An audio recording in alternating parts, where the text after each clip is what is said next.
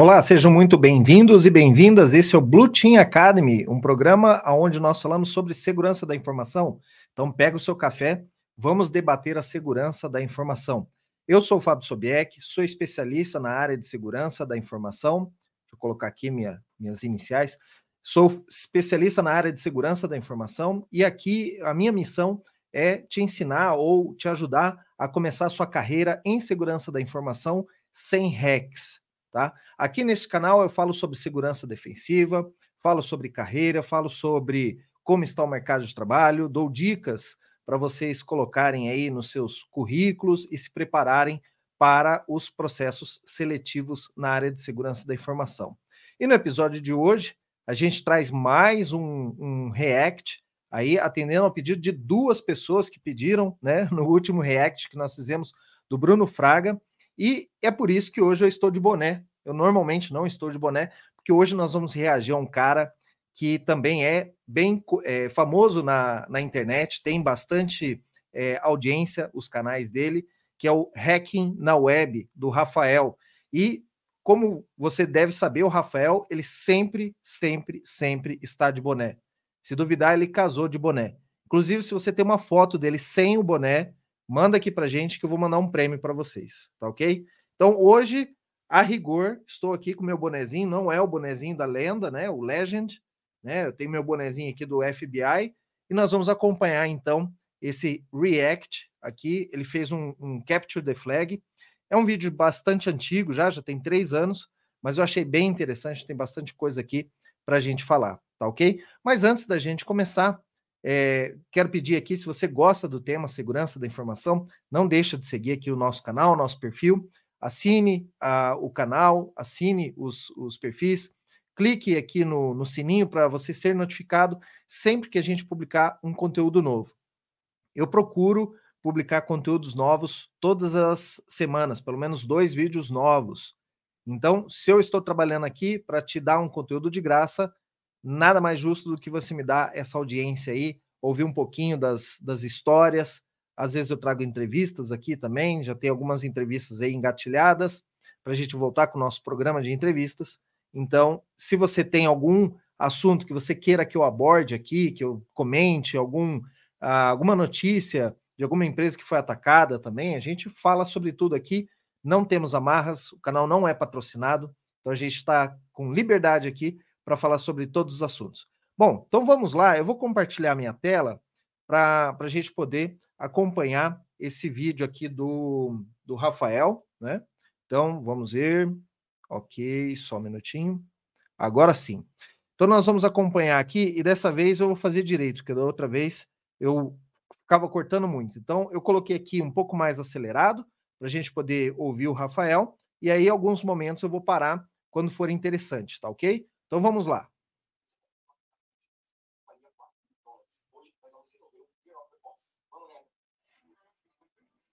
E aí já aproveita para seguir o canal dele lá, hein, pessoal.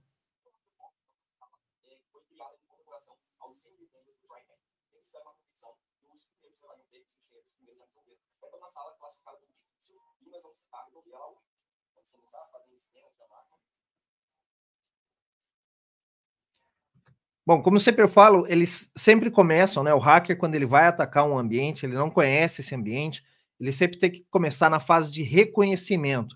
O reconhecimento, aí você vai empregar técnicas e ferramentas para você descobrir que tipo de sistema operacional que tem lá, o que, que tem de portas abertas, tudo, para você ir mapeando esse ambiente, né? É o que ele vai fazer agora aqui com o Nmap.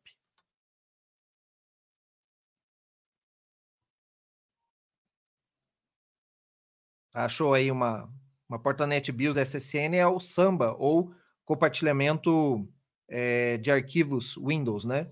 Para Linux. Aí ele começa a fazer a parte de testes, né? Ó, viu? Encontrou uma página que precisa de autorização. Aí aqui, é, para quem ainda não conhece, o RPC Client, ele vai começar a tentar atacar a parte do uh, Samba, que é o que está mais evidente aqui. Então, uma máquina que tem esse, esse servidor de arquivos para uh, ah, máquinas Windows, é um protocolo já conhecido, é um protocolo da Microsoft, então você tem uma série de ferramentas para se conectar. E aí, obviamente, tem uma série de aspectos de segurança para você proteger esse tipo de ambiente, né?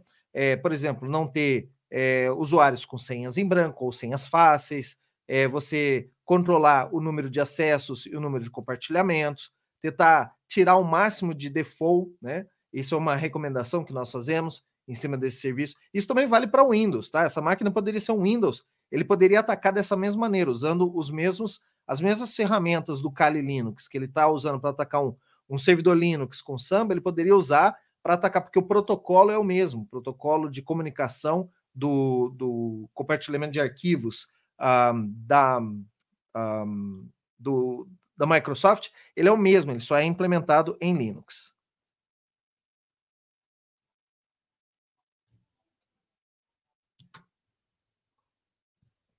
Aqui ele vai começar a enumeração. Então, eu já falei sobre isso em um outro vídeo. Enumeração é quando também faz parte da parte de, de discovery. Ele tenta é, encontrar usuários, ou ele tenta encontrar é, senhas default, ou ele tenta encontrar configurações padrões dentro dos sistemas, tá? Então, veja que ele vai fazer um ataque de enumeração agora.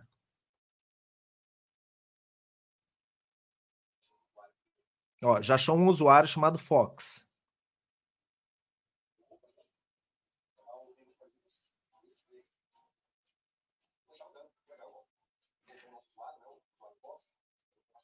Porque ele está cortando algumas partes do vídeo porque tem certos programas que demoram. E aí ele não ficaria aqui esperando todo esse tempo no vídeo, né? Aqui o Hydra né, é um software para fazer ataque de força bruta de senha. E aí, gente, eu, eu senha autenticação, vocês sabem que é o meu forte, né? É onde eu trabalho mais.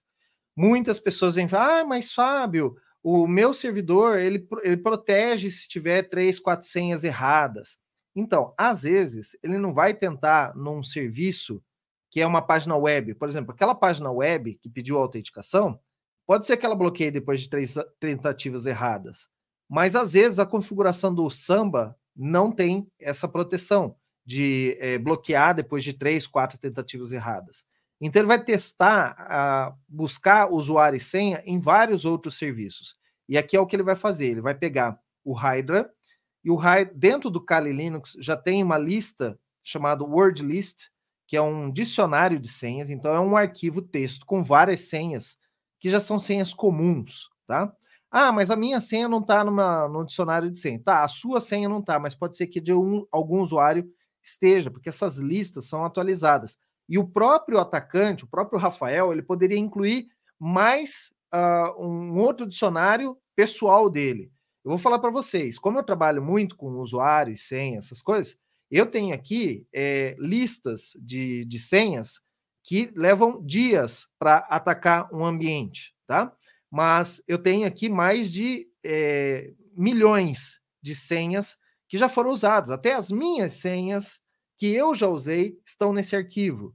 Por quê? Porque às vezes eu preciso rodar nos meus ambientes, uh, do meu escritório ou de algum outro lugar, para saber, por exemplo, se é, eu não esqueci alguma senha de trocar ou alguma coisa assim.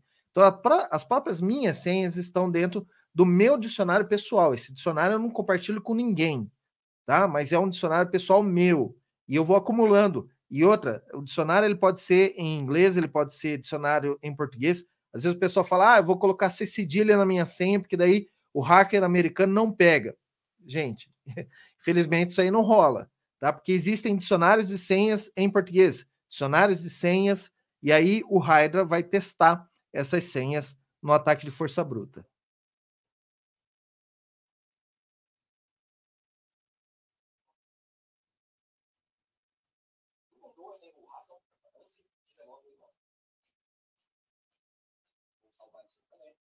Então ele já conseguiu um usuário e uma senha aí.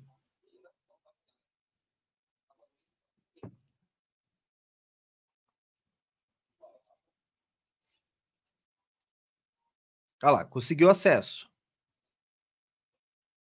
Ó, você viu que a primeira coisa que ele fez, ele achou um sistema, tinha um formulário. Primeira coisa que ele tentou, em branco. Ele já clicou no search, o aplicativo já deu para ele Credits 2 TXT, Fox TXT, Import Data TXT. que, que passa na cabeça do atacante agora? Beleza, eu vou testar outras coisas. Se ele deu isso aí começou a mostrar uns arquivos, pode ser que essa caixa de texto esteja é, dando algum comando no sistema operacional. E aí, como assim como o Bruno Fraga fez no outro vídeo, quando você tem um sistema que ele vai diretamente do sistema operacional, uma aplicação web que ele vai diretamente do sistema operacional e dá um comando no sistema operacional, você pode cortar o comando e adicionar um comando seu de reverse shell, de listar arquivo ou de é, mudar de pasta, alguma coisa para testar. Isso é o RCE, que é o Remote Code Execution, né? execução remota de um código. É, e isso é muito arriscado. Então, toda vez que você for testar uma aplicação para sua empresa, de um desenvolvedor, você tem que fazer esse tipo de teste. Testa o formulário vazio, testa dar um comando para ver o que, que responde, né? Se você puder ter acesso ao código-fonte, melhor ainda. Então, analisa sempre quando um, um, um, há um local onde o usuário tem que digitar alguma coisa, para onde, como que ele está processando isso. E ensine os seus programadores a tratarem esses é, tudo que o usuário digita para sanitizar, para remover coisas. Você vai ver aqui, eu já assisti, obviamente, esse vídeo antes, né? Mas você vai ver que tem uma proteção, mas ele consegue ainda burlar essa proteção.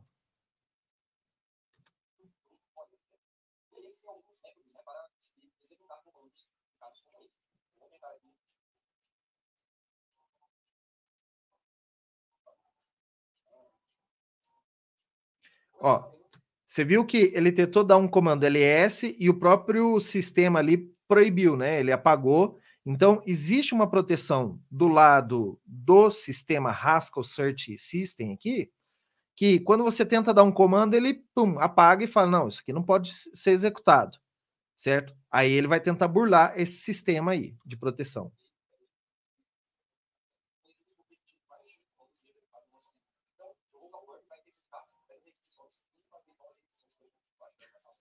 O Burp é uma ferramenta de proxy, então ele consegue pegar o, a requisição do cliente para o servidor e no meio alterar essa requisição. Tá vendo? Então, o que, que ele está fazendo? Ele está interceptando o que o browser enviaria para o servidor, ok? E ele está repetindo esse envio do browser, só que com outros comandos. Então, ele está bypassando todo o controle que tinha, ou que você tem no JavaScript, no browser. É, por exemplo, se você fez lá um, uma validação de um campo para esse campo só pode é, números inteiros. E aí é, o cara quer mandar um texto, ele pode fazer essa interceptação. Por isso que a gente fala que validação de campo ela tem que ser feita no client, mas ela também tem que ser feita no servidor. Tem que ter uma validação server-side, porque senão o cara faz o que ele está fazendo aqui. Ele intercepta um comando, ele vê como que o comando é enviado para o servidor e ele repete aquele comando com uma ferramenta como o Burp é, para ver qual é a resposta do servidor.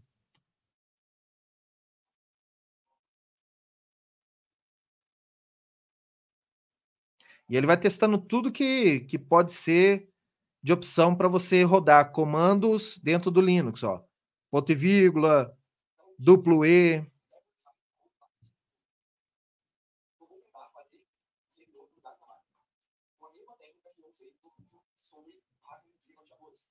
Então, deixa eu explicar aqui o que está acontecendo. Ele verificou que do lado do servidor também tem uma verificação. Então, o que, que ele vai fazer? Ele vai tentar fazer um comando de ping para ele perceber se o comando realmente está sendo executado e não está sendo mostrado aqui ou não. Porque ele está mandando os comandos e não está retornando nada no, no browser. Pode ser que o comando esteja sendo executado lá. Só que não dá para ver. Então o que, que ele vai fazer? Ele vai fazer a máquina vítima pingar a máquina dele, aí ele sabe, ah, beleza, o comando está funcionando. Então é para ele ter certeza que o comando que ele está enviando está sendo executado.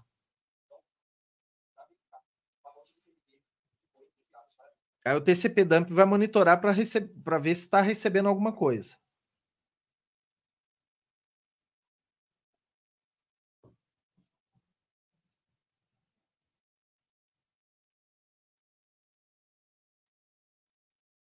Não, não enviou. Não funcionou. Aí, olha só que legal. Beleza. Por que que funcionou agora? Tá vendo que antes do ping e depois do 80 ali, ele tá usando uma aspas, só que não é a aspa simples. É um é o sinal do crase. Se você tem o teclado ABNT, você vai ver que essa tecla ela fica do lado da letra P e, e logo acima da C cedilha, tá? No teclado americano, se eu não me engano, essa tecla ela fica do lado esquerdo, em cima do, do tab, tá? Por que, que ele está usando esse? Porque o servidor Linux ele aceita vários tipos, né? É, aspa simples, aspa dupla, crase, tudo pode mudar o comportamento. Quando ele enviou com crase, funcionou. Ou seja, o servidor lá do lado da vítima, né? O servidor vítima, ele executou o LS, deu a resposta, mas não mostrou para nós, ou ele limpou essa resposta, e depois ali, olha, o comando ping menos C4, tal, tal, tal, ele não conseguiu é, invalidar. Então ele chegou a executar esse comando, tá? Por isso que a máquina, aonde ele está executando o ataque, começou a receber o, o ping de, de, da vítima para ele, tá? Sempre com crase agora.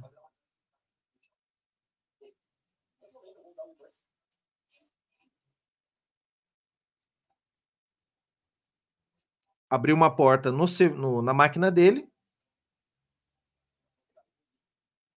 E ele vai tentar dar o comando lá na máquina vítima, para a máquina vítima conectar na máquina dele.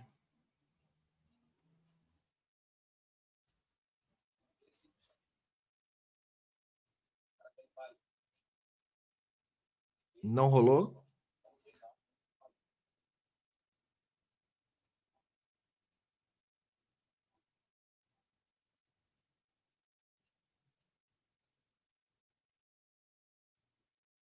Olha, às vezes ele tem que colocar o, o barra inversa para o sistema operacional ignorar o, a aspas.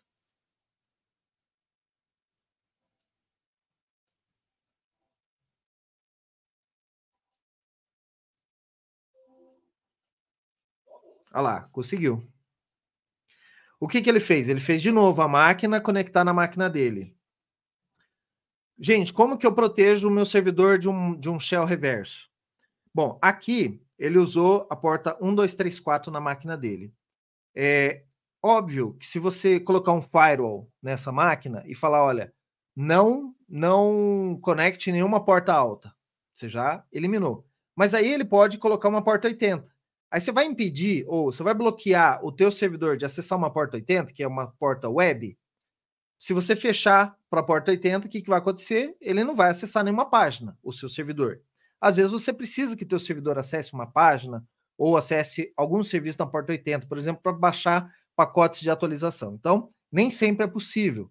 E aí ele pode, o atacante ele pode usar uma porta reservada para um outro serviço para efetuar o ataque, tá? Então, o ideal é na máquina que é, você precisa proteger, o ideal realmente é que ela não tenha muita saída ou que a saída dela seja por um proxy, que ela não tenha acesso facilitado para fora, porque senão ele vai se conectar para fora na máquina do atacante e aí ele vai ter essa parte de shell. É difícil proteger é, de shell reverso. O melhor que nós usamos falar para as empresas é proteger aplicações para não permitir o usuário executar comandos como ele executou aqui, né, usando o burp, mandando um comando é, para ser executado no sistema operacional. Então, essa é a melhor forma. Mas tem como, através de Firewall, você bloquear o reverse shell? Em alguns casos, sim. Tem como você monitorar todas as saídas, identificar o tipo de saída, o tipo de pacote que está saindo e, e, ver que não é um pacote web e está saindo na porta 80? Tem também, tem gente que faz isso, mas o custo computacional é muito grande. Então, o que melhor funciona hoje é você cuidar que as aplicações não tenham o, o, a vulnerabilidade de executar comandos em Linux ou comandos no sistema operacional através da interface é, da aplicação, tá?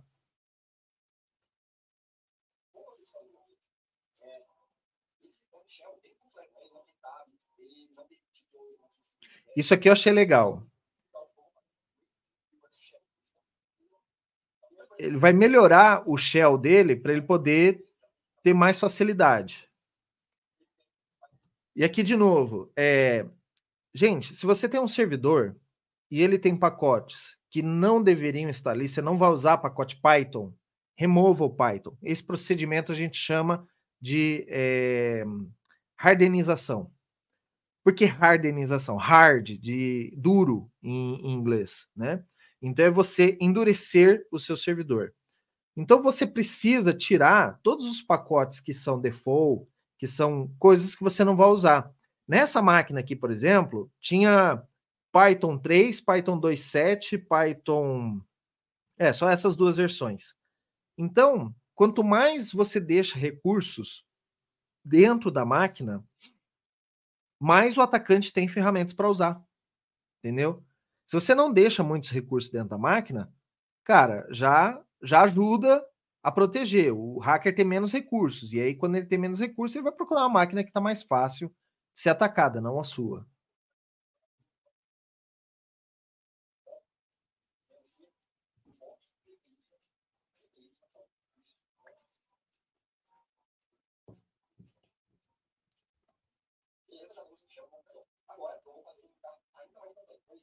Eu vou dar uma avançada aqui, pessoal, é, porque agora o que, que ele vai fazer? Ele vai com, é, colocar no reverse shell, ele está melhorando o shell para ter o autocomplete, que é aquele quando você é, tecla tab, ele completa para você automaticamente, tá? Então, isso aqui não tem muito uh, a ver com a área de segurança, é mais uma, mais uma, vamos dizer assim, uma facilidade para ele, tá?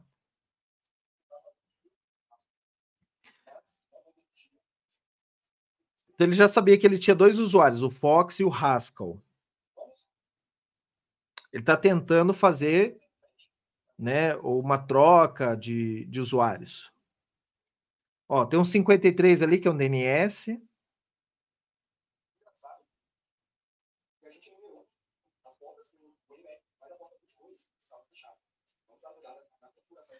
Ó, aqui, quando eu assisti esse vídeo pela primeira vez, eu já tinha matado. Por quê? Veja que as portas é, 80, 445 e 139, elas, elas estão disponíveis, olha, para 0.0.0.0, 445, 0.0.0, 139. O que, que significa? Eu aceito conexões vindas, né, ou na, é, de qualquer interface. A porta 22, tá vendo que ela está aberta só para 127.001? Da mesma forma que o DNS. Tá vendo que o DNS só está aberto localhost? Tá vendo? 53? Ele só está aberto para a própria máquina. É, às vezes, tem certos serviços dentro do, do Linux que você não precisa expor para fora. É só a própria máquina que vai usar. Por exemplo, vamos imaginar o serviço de é, servidor de impressão, o CUPS.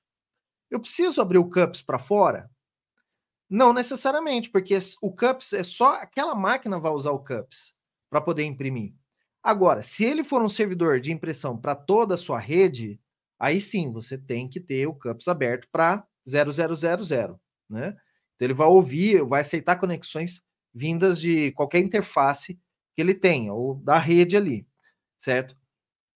Mas se ele for um serviço é, que só vai atender aquela máquina, vamos imaginar que eu tivesse lá um serviço que ele precisa ter um DNS e aquele DNS só vai ser usado por aquela máquina. Só aquela máquina local é que vai consultar o DNS. Ele não precisa estar aberto para fora, tá? Agora, se ele for um servidor de DNS da rede toda, aí sim, ele tem que estar aberto para fora. Isso também faz parte do processo de hardenização, tá?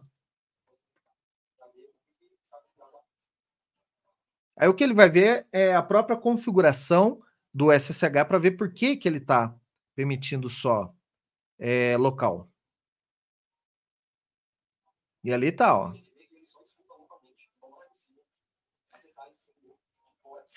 Todo servidor é, bom, a maioria deles, né? Não vou falar todos, mas a maioria deles, servidores, principalmente no, no Linux, você pode dizer, às vezes você tem um servidor que ele tem sete placas de rede. Uma placa de rede para acesso externo, uma placa de rede para uh, o escritório de São Paulo, uma placa de rede que vai ligar para um switch, que vai, ou um roteador que vai para Brasília e tal, tal, tal. Tem diversas maneiras. Então você pode configurar o seu servidor em que porta ou que IP ele vai escutar é, os serviços, ou seja, que ele vai fornecer aquele serviço. E aí é isso, né? O listen address, você consegue dizer, olha, eu só aceito conexões vindas por esse IP ou dessa porta, né? Aqui a porta não não está mostrando aqui a porta 22, só que ela está comentada, então ele vai usar a default. Eu poderia até trocar, e é uma recomendação, né? Quando eu configuro um SSH, eu não deixo a porta 22 como padrão, eu configuro uma outra porta que só eu e quem vai usar sabe, né? Então você pode configurar também isso. Isso no, no Apache, no Samba, no DNS, todos eles têm essa configuração do licenadres. Então você tem, recomenda isso uh, para quando você tem redes específicas para acessar o teu serviço.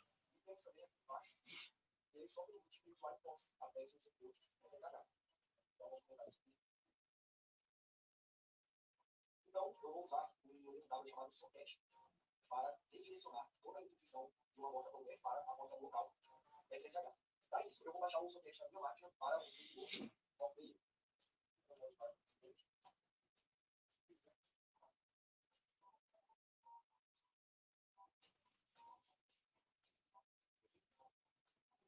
Aí ele está na máquina dele, local, né?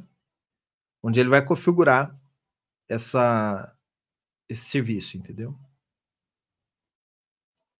Ele está subindo um servidor para ele poder mandar o arquivo lá para a máquina. Aí aqui de novo, a máquina vítimas, tá vendo? Ela está acessando um servidor na porta web, é, um servidor web na porta 8000. Será que se eu tivesse um firewall ou uma configuração de rede que não permitisse saída assim fácil, ele conseguiria fazer isso? Não, ele teria que usar uma porta alta, ele teria que é, bypassar esse processo. Dá para fazer? Dá, mas aí você já está eliminando é, o tipo de atacante. Tem que ser um atacante muito bom ou que saiba bastante para é, para poder ter esse tipo de, de acesso. Então você não facilita para atacantes que sejam iniciantes, tá?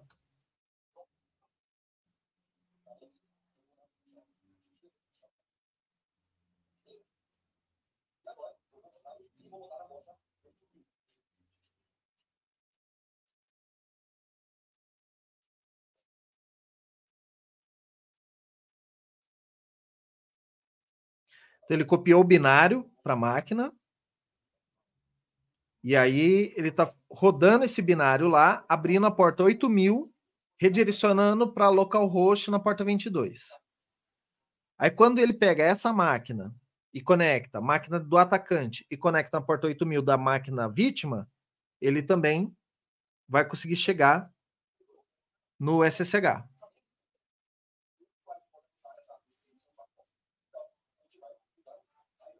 Ó, de novo ele usar o Hydra, agora na porta 22.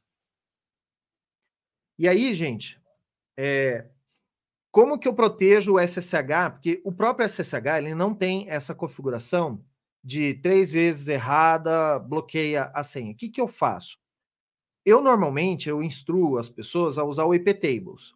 O IP Tables, você tem uma configuração que você fala o seguinte: se a máquina de origem tentar uma, duas, três vezes o SSH, depois da terceira tentativa, você começa a dar drop. E se ele tiver é, uma conexão já estabelecida, eu deixo ele entrar. Então significa o seguinte: mesmo que ele usasse o Hydra nessa minha configuração, e aí eu vou achar um, um site que tem essa configuração é, de IPTables e vou deixar comentado aqui para vocês ou vocês me peçam ali nos comentários, eu, eu vou tentar linkar isso para vocês. É, eu sempre faço essa configuração. E aí eu aviso para as pessoas: olha, se você errar três vezes sua senha, ele vai bloquear para você durante uma hora. Então tem como você configurar um IP tables para fazer isso por você no SSH. E aí o Hydra, nesse caso, não funcionaria, tá? Então, é interessante você saber essas técnicas que são aplicações de fora fazendo uma configuração para você no SSH que o SSH não tem ainda.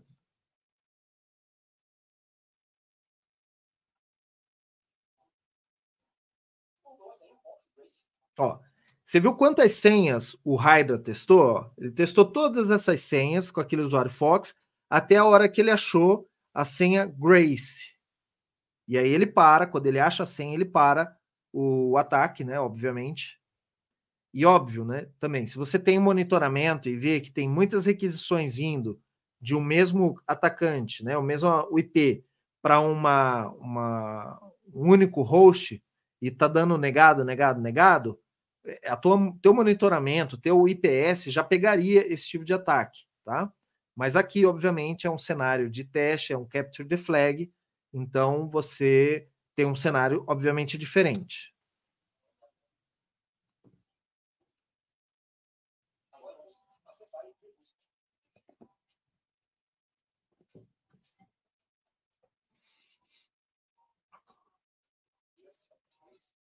Perfeito, agora com usuário e senha. Ele está acessando com todos os direitos do usuário Fox.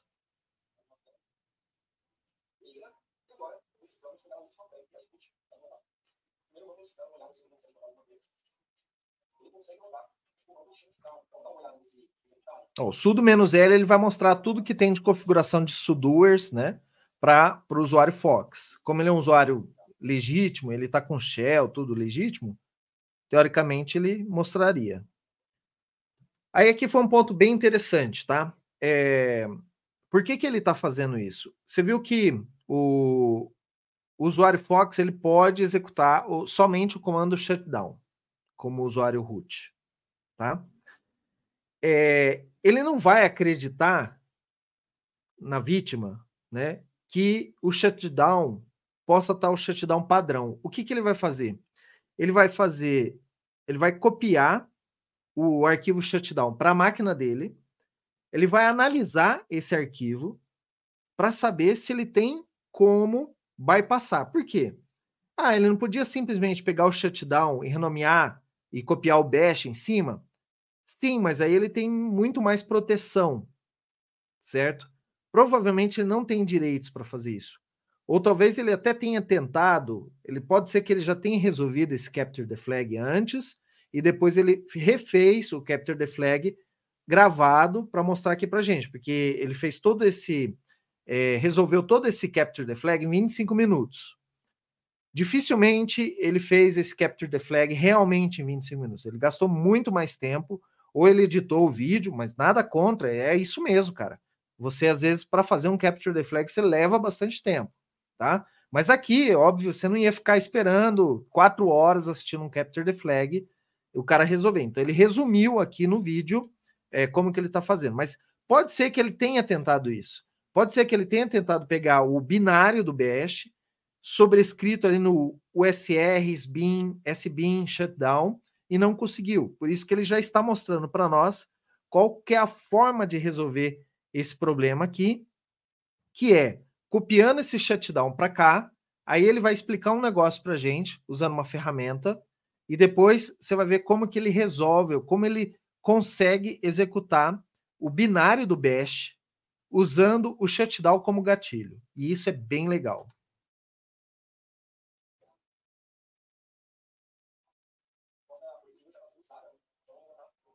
De novo, ele vai abrir um servidor web lá na vítima e da máquina dele ele vai conectar na vítima.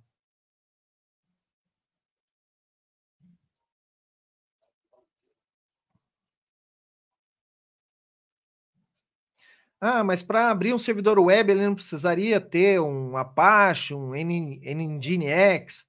Você viu? Ele abriu com Python.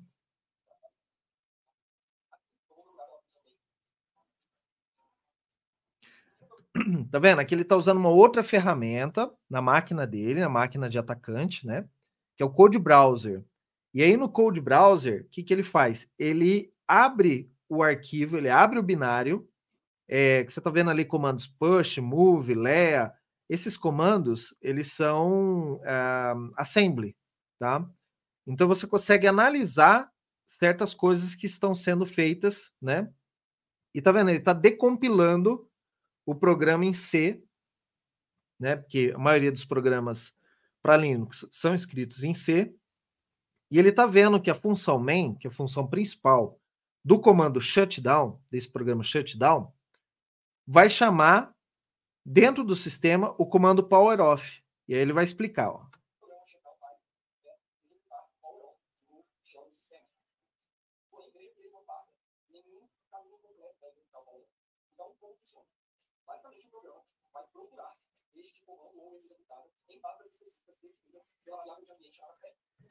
Por isso que, às vezes, quando você vai fazer uma análise de um, um código-fonte e o programador está chamando lá, por exemplo, ah, chama o comando é, ls ou chama o comando cat à toa.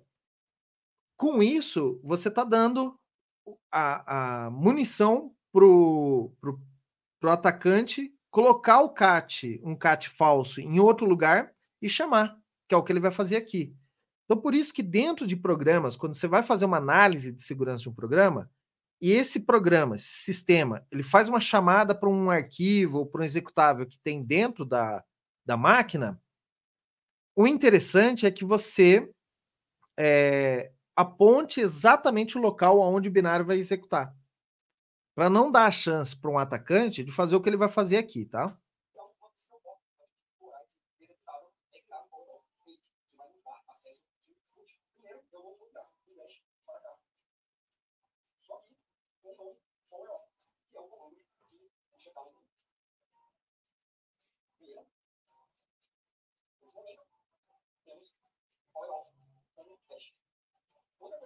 Observaram é que o sul ele tem uma posição para impedir esse tipo de exploit que a gente vai usar agora, que é o feedback. Né? O, o sudo padrão, tá? Ele só vai permitir fazer busca de executáveis nesses diretórios aqui, né, que são diretórios que o usuário tem uma repetição de escrita. Aqui, na máquina, o CTF não tem Por quê? De novo, uma máquina de CTF, ela normalmente ela está mal configurada por padrão, né? É tirados alguns padrões para permitir, obviamente, que você conclua o exercício. Mas, gente, não vamos descartar que isso possa acontecer em servidores de verdade, tá? Sabe por quê? Muitas vezes o, o sysadmin lá do Linux ele precisa rodar algum programa, alguma coisa, ou instalar algum pacote, e às vezes ele tira algumas proteções nativas do sistema operacional para ele poder executar a instalação para ele poder rodar e ele esquece de voltar essas configurações para o default. E aí a máquina fica mal configurada, tá?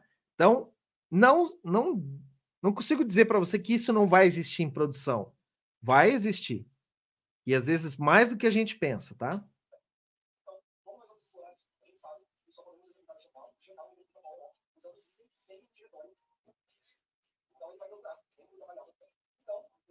Vamos passar uma variável p modificada para que o shutdown procure e que o nosso na verdade, é o.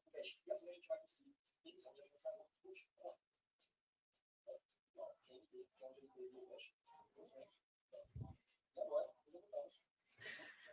E aqui também outra coisa importante, pessoal. Tá vendo que no PF igual, aí ele põe o TMP primeiro, depois ele põe dois pontos, é, dólar PF.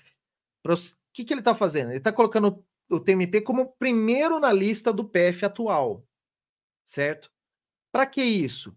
Porque quando o, o programa ele está procurando o executável power off, ele vai na lista do PF, barra TMP, achou no TMP, ele para de procurar nos outros.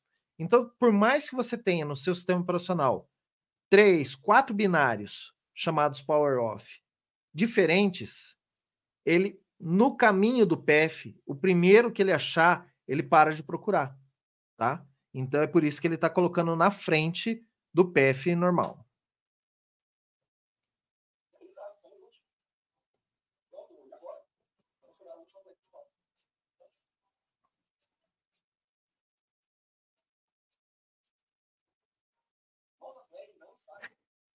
Não foi tão fácil assim, né, Rafael?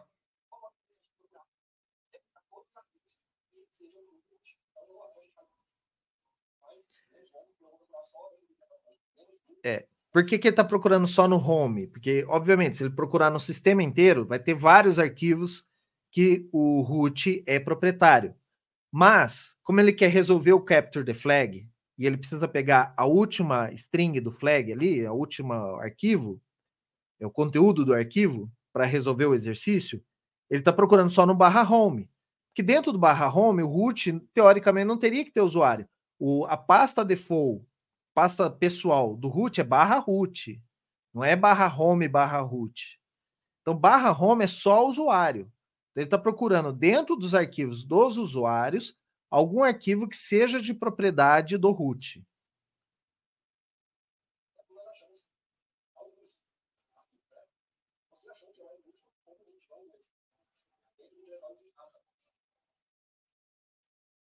Com o usuário Fox nativamente, ele não conseguiria acessar o arquivo dentro da pasta do Haskell, tá?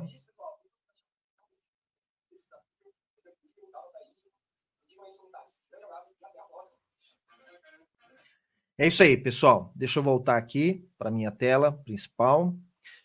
Bom, como vocês viram, né, o Capture the Flag, é, no começo era até difícil, ele falou, realmente eu achei bastante difícil.